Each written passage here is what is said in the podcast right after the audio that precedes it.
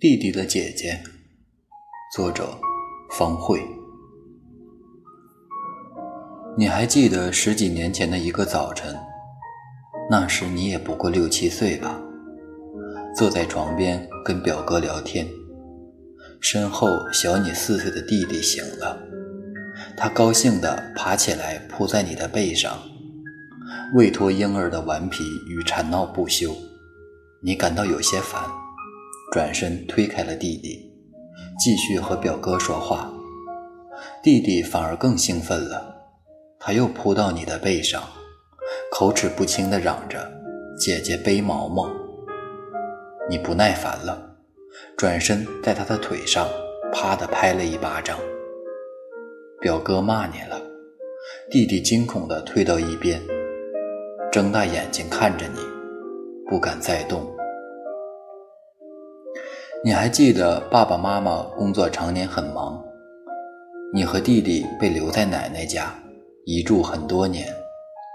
有一次，你不知犯了什么错误，被奶奶拿着小棍子追赶，跑到很远，发现奶奶的身后有一个趔趄紧随的小身影。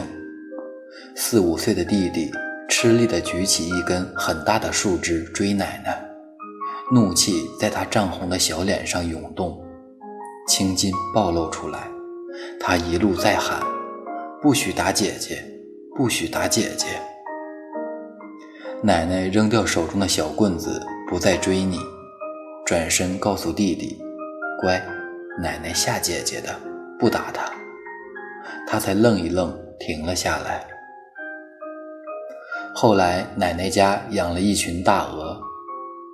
你和弟弟常常去招惹他们，有时砸一颗石子，有时从鹅群中冲过去，直到鹅毛满天飞，才惊奇而兴奋地尖叫着跑开。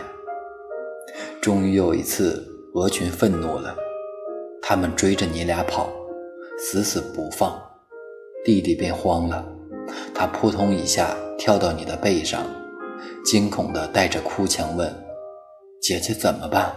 我们要死了吧？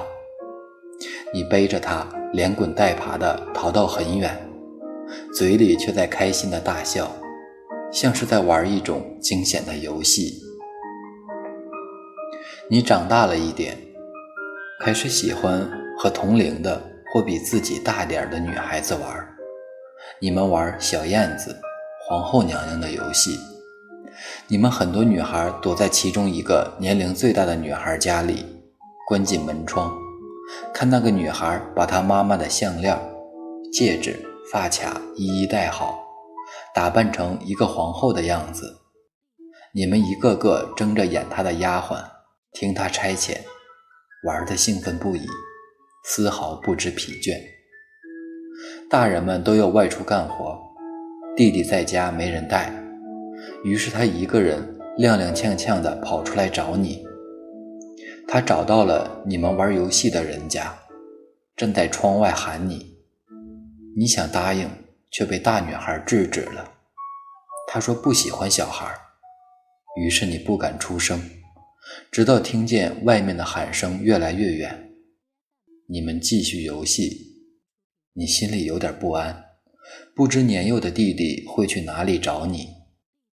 可是你毕竟也还是个小孩。不一会儿就投入了游戏，把弟弟忘得一干二净。那天晚上，奶奶骂了你，还拿一根细细的竹棍打了你，说你被别人带坏了，玩疯了，弟弟都不要了。你哭声震天，像是受了天大的委屈。你哭累了，赖在地上撒泼，斜着眼瞪弟弟，好像一切都是他的错。而你的弟弟，这个刚学会稳步走路的小男孩，他只是远远的、心疼的看着你，说：“姐姐不哭哦。”如果在平时，你一哭，他就会帮你擦眼泪，肉肉的小手很温暖。可是现在他不敢靠近你，他不知道你为什么不带他玩，现在还瞪他。他不知道他哪里做的不对，惹你生气了。大概就是从这个时候开始，你不再喜欢和弟弟玩了，甚至把他当作累赘。你到处和别人说：“弟弟在，我玩不自在。”你上学放学不想再等他，在大人的强令下，才极不情愿地牵着他的小手，转身和别人谈笑。在你上五年级那年，弟弟上二年级了。你们搬到外婆家住，也转学到那里。你们每天骑自行车来回。你一定到死也忘不了那么一个早晨，弟弟一切准备就绪，背起书包，扶着自行车站在院子里等你。你还在梳头，看见弟弟站在一边，不耐烦地说：“你先走吧，我梳头。”弟弟笑嘻嘻地摆摆手：“不要紧。”我慢慢等，你翻了翻白眼，很小声地说：“但是我又不想和你一起走。”弟弟还是听见了，他轻轻地哦了一声，洋洋地转身骑车走了。你突然觉得很愧疚，弟弟并没有做错什么，你为什么厌烦他呢？你记得，你一直是很爱弟弟的。在弟弟还是个小婴儿的时候，你每天上课都心神不宁，想着快点放学回去抱弟弟玩。你每次吃什么零食，都不舍得吃完，留一大半给弟弟。两毛钱一袋的杨梅，一毛钱一包的小石头，你从来没有独享过。你听说有人欺负弟弟，马上气得像头小狮子。拉着弟弟去找人算账，打不过别人时，晚上一个人流泪，骂自己没用，不能保护弟弟。你不知道后来自己怎么变了，你不知道自己从什么时候开始对弟弟就没有了好态度。等你上了高中，弟弟也上初中了，他开始住校，这时候你开始想念他。你是你意识到以后不能和小时候一样，天天带着弟弟玩了。你常常去弟弟学校看他，带他去吃他去吃他喜欢吃的饭馆，絮絮叨叨叮嘱一堆，告诉他一个人在外面最容易被别人影响，成为混迹街头的流氓地痞，让他千万要自律。弟弟连连点头，话却变少了。你发现，弟弟不再是自己记忆中那个喜欢缠着自己、依赖自己的小弟弟了。再后来，就是听到弟弟的宿舍管理员说他深夜翻墙出去玩的事。再再后来，你猛然发现弟弟是真的变了。每次周末弟弟回家，你都会在背书的间隙用余光远远打量他。你看到弟弟竟然在不知觉间由一个小孩长成了一个寡言的少年。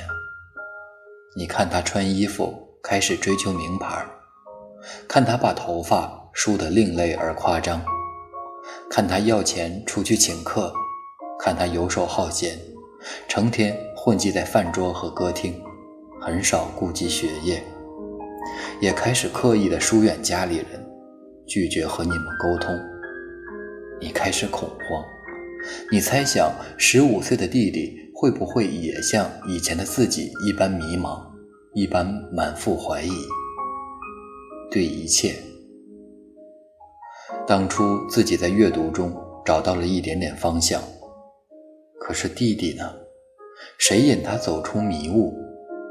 难道任由他的迷茫长成肆无忌惮的野草，挡住他前行的道路？你也不知道该怎么办。你很少再去弟弟的学校了，因为你已上高二，比以前忙了，也因为你害怕再次失望。但是每个星期天下午，一周中你仅有的半天假期，你都想和弟弟说点什么。你渴望弟弟能够耐下心来听你说说话。哪怕因为你的某句话稍稍有一点改变也好。可是，你一再的失望，弟弟再也不是以前那个听话的、成天缠着你说话的小孩子了。你和他说话的时候，他始终沉默，你根本不知道他在想什么。你骂他，说他成天不知道在干些什么，他也只是麻木地低着头，或者偶尔冷笑一声，表示不赞成你的话。爸爸把钱寄给你，让你保管。有时弟弟问你要很多钱，说买衣服，你气得不行，又要去买名牌。你以为穿名牌就很帅？有没有听过一句话：追求名牌，不如把自己变成名牌？但是每次气过了，你也只能拿出钱，等弟弟走了，又暗自难过，恨自己没用。他根本不听你的，难过的落泪，就像当初弟弟被人欺负，而自己无力帮他反击时一般无助。你在电话中抱怨爸爸不该把弟弟送去住校，你觉得就是住校惹的祸，爸爸妈妈也都很难过，不置可否，只能叮嘱你要多管管他。妈妈跟你说。让弟弟住校是想让他变得独立，他们实在抽不出身来回来管教他，你也只能点点头，说你明白。你感到很心痛，你觉得你失去了小时候那个弟弟，眼前这个少年像个陌生人，你甚至怀疑，会不会是你小时候对他太不好了，给他留下了心理阴影。他才变成这样的。有一次，你无意中和他提起你对他如何如何的不好，你没想到弟弟却微笑着摇头，说：“你以前对我好得很。”你诧异地看着他。这时，弟弟开始回忆了。他说：“他跟你说，小学时你们俩的零花钱，他用完了。”你都会把你的给他，他跟你说，他记得你常常讲鬼故事给他听，真好听。他跟你说，有时候他跟别人打架，你会双手叉腰出去找别人算账，直到发现是他的错，才灰溜溜的跑回来。他跟你说，你常常背背他，你对他可好了，可好了。你的泪水便忍不住流下来了。你多想念那个胖头胖脑、走路歪歪倒倒、喜欢缠着你说“姐姐背毛毛”的小弟弟。你不知道，原来那个小孩对你一点怨恨也没有。你想起那个早晨，你啪的一下打在弟弟腿上的巴掌。你想起躲在昏暗的墙角。说：“姐姐不哭的弟弟眼中的泪光。”你想起追在奶奶身后的那根长长的树枝，你想起那群鹅，想起当时你的背上惊恐万分的弟弟的哭腔。你想起在你游戏时，窗外几近沙哑的童声：“姐姐，姐姐，你带我一起。”你想起弟弟。独自骑上自行车上学的背影，失落而孤单。你觉得很难过，近乎痴狂的想念那个虎头虎脑的憨小孩儿。你悔恨至极，你想去弥补欠那个孩童的一切。你想对他好，你想抱抱他，捏捏他肉嘟嘟的脸颊，说：“姐姐背你去玩哦。”可是时光把他带走了，你没有机会了，你再也不会看见那歪歪倒倒走路的身影了。此时此刻，你写下这些文字，泪珠大颗大颗的落下来，那肉肉的小手也不会伸过来为你擦泪了。写到这里，你感到身心疲惫，你想那个小孩想的要死。你几乎没有力气再继续写下去了。你趴倒在桌边。姐姐，你怎么了？一个少年的声音，好奇而不解。感冒了。你擦了擦鼻涕，回答。你捡起写了这些言语片段的稿纸，抬头看看眼前这个长成了少年的弟弟。刚刚他又问你要钱了，没有说要买衣服。你庆幸你不会再次发火骂他了。你的心里掠过阵阵凛冽的凉意，嘴上却喃喃自语：“过了这个年龄段，他就回来了。”你在心底默默的跟那个小小的小孩挥手告别。